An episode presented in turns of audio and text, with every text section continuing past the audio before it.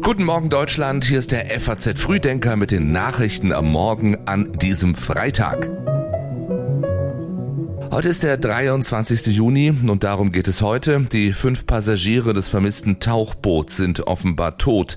In Thüringen könnte am Wochenende erstmals ein AfD-Kandidat Landrat werden und vorm großen CHIO-Turnier in Aachen fragen wir, ist Reitsport ethisch vertretbar? Gleich mehr dazu. Hier ist noch die Meldungen der Nacht in Kürze. Eine stürmische Nacht war es. In vielen Teilen Deutschlands hatten die Menschen mit Unwettern zu kämpfen. Es fielen teils Golfballgroße Hagelkörner. Heftiger Regen flutete Straßen und Keller.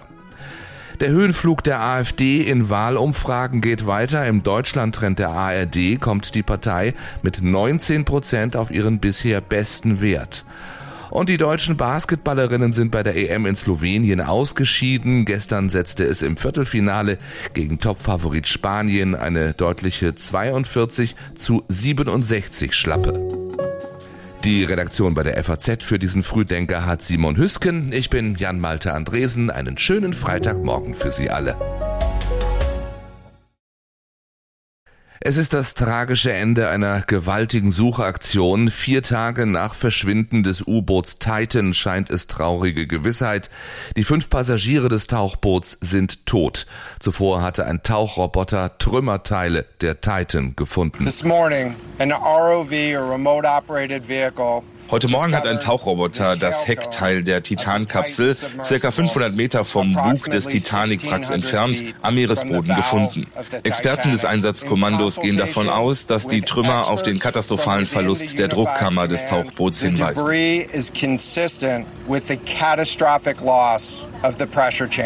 Das Tauchboot scheint also implodiert zu sein. Wann das passiert ist, das könne zu diesem Zeitpunkt noch nicht gesagt werden, so John Morger, Sprecher der US-Küstenwache in Boston am Abend. Den Hinterbliebenen der fünf Passagiere spricht er sein Beileid aus. On behalf of the United States Coast Guard and the entire Unified Command, im Namen der US-Küstenwache und des gesamten Einsatzkommandos spreche ich den Angehörigen mein tiefstes Beileid aus. Ich kann mir kaum vorstellen, was sie durchgemacht haben müssen. Und ich hoffe, dass diese Entdeckung in dieser schweren Zeit ein bisschen Trost und Gewissheit bringt. Wer waren die fünf Passagiere der Titan, die Sonntag zu einem Tauchgang zum Wrack der Titanic gestartet war? Das erklären wir Ihnen online auf faz.net. Den Link finden Sie wie alle anderen in den Show Notes stellt die AfD bald ihren ersten Landrat. Am Sonntag ist Stichwahl im thüringischen Sonneberg. Als erster AfD-Kandidat könnte Robert Sesselmann ein kommunales Amt gewinnen.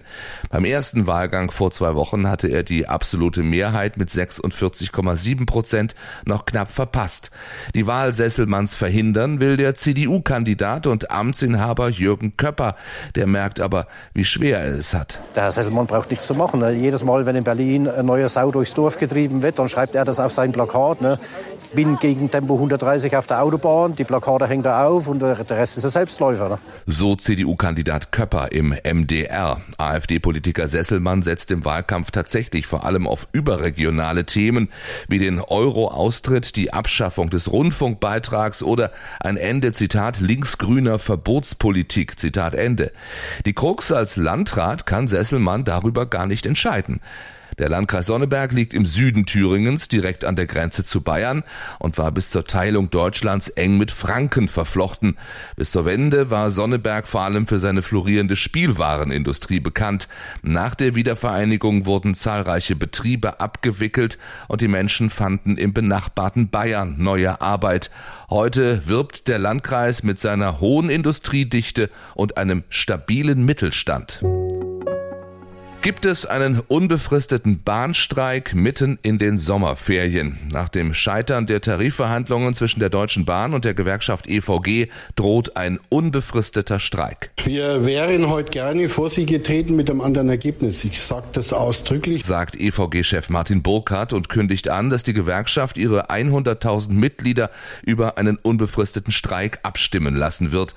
Das dürfte vier bis fünf Wochen dauern und damit könnte der Streik mitten in die Sommerferien Italien fallen. Das wird natürlich langfristig dann kommuniziert. Alle Reisenden werden sich darauf einstellen können und wir gehen verantwortungsvoll damit um weiterhin. Ich glaube, das haben Sie gemerkt, dass wir das nicht leichtfertig machen. Und warum? Die von der Bahn angebotene Gehaltserhöhung war der EVG zu niedrig und sie komme zu spät.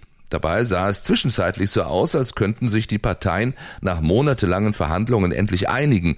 Wir waren kurz davor, klagt die Bahn und stellt klar, alles bisher in den Verhandlungen erreichte, ist nun weg. Bei Bahnkunden, die wir heute fragen, gibt es nur wenig Verständnis für mögliche neue Streiks. Ich weiß nicht, warum die sich nicht einigen können. Es ist mir ein, ein komplettes Rätsel, aber es, es geht auf dem Rücken der der Gäste. Ich verstehe natürlich, dass sie für ihre Ziele mehr Geld zu verdienen kämpfen müssen, aber ja, für die Kunden ist es einfach total ärgerlich. Die Angst ist ja jedes Mal. Entweder die Lufthansa oder auch die Deutsche Bahn. Wenn viele Menschen reisen, das ist das Druckmittel. Mich persönlich, wenn es das trifft, ärgere ich mich eigentlich mehr, als dass ich mich solidarisiere mit den Bahnbeschäftigten. Um doch noch zu einer Einigung zu kommen, wäre nun noch eine Schlichtung möglich, also Verhandlungen von einer dritten Partei moderiert. So etwas hat im Tarifstreit im öffentlichen Dienst kürzlich den Durchbruch gebracht. Immerhin betonen auch gestern nochmal beide Seiten ihre Verhandlungsbereitschaft. Im Westjordanland eskaliert die Gewalt. Das alles, seitdem Montag eine israelische Militäraktion in der Stadt Jenin aus dem Ruder gelaufen war. Ein Kampfhubschrauber feuerte Raketen ab und eine Drohne führte einen Luftschlag durch. Ein Anwohner erzählt, wir beschlossen ins Haus zu gehen, weil wir dachten, es gäbe Zusammenstöße oder ähnliches. Aber später hörten wir eine starke Explosion. Die erste Rakete fiel und ich sah, dass es in der Gegend brannte. Nach einem Anschlag zweier Palästinenser am Dienstag zogen dann am Mittwoch hunderte israelische Siedler durch die Stadt Turmusaya und steckten 30 Häuser und 60 Autos in Brand. Auch zwei Dörfer wurden von Siedlern attackiert. Ein Militärsprecher gestand gestern ein, die Armee habe dabei versagt, diese sehr gravierenden Unruhen zu vereiteln. Aus dem Ausland gibt es nach den Ausschreitungen scharfe Kritik, etwa von der EU und den Vereinten Nationen. Auch die US-Regierung teilte mit, sie sei entsetzt über die Angriffe. In Tomosaya leben zahlreiche Menschen, die auch die amerikanische Staatsbürgerschaft besitzen.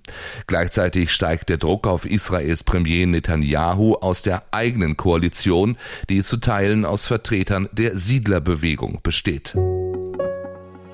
Sie reiten wieder. Von heute an messen sich beim CHIO in Aachen wieder die derzeit besten Reiter und Pferde. Doch die Kritik am Reitsport wächst. Tierschützer bemängeln, es fände kein ethischer und tiergerechter Umgang mit den sensiblen Lebewesen statt, wie eine PETA-Referentin gegenüber der FAS äußerte. Zuletzt starben beispielsweise beim Kentucky Derby, einem der berühmtesten Galopprennen der Welt, in einer Woche sieben Pferde. Fakt ist, dass hinter dem Sport auch handfeste wirtschaftliche Interessen stecken. Allein in Deutschland werden in der Pferdewirtschaft 6,7 Milliarden Euro umgesetzt. Das schätzt die Reiterliche Vereinigung, der Dachverband der Reitsportvereine. Spitzensportlerin Isabel Wert hält Reiten dagegen unbedingt für ethisch vertretbar und führt als Beispiel ihren Wallach Emilio an, der über acht Jahre konstante Leistungen auf Weltklasse-Niveau brachte. Wichtig im Umgang mit Pferden sei, dass der Mensch seine Interessen nie über die des Pferdes stellen dürfe, sagt die Biologin Vivian Gabor. Gerade im Spitzensport sei das ein schmaler Grat. Dennoch glaubt auch sie, wer den richtigen Umgang und Empathie lernt, wird nicht gegen das Pferd handeln. Das war's von uns für heute und für diese Woche. Den nächsten FAZ Frühdenker gibt es am Montag wieder. Ich wünsche Ihnen einen schönen Freitag und ein hoffentlich erholsames Wochenende.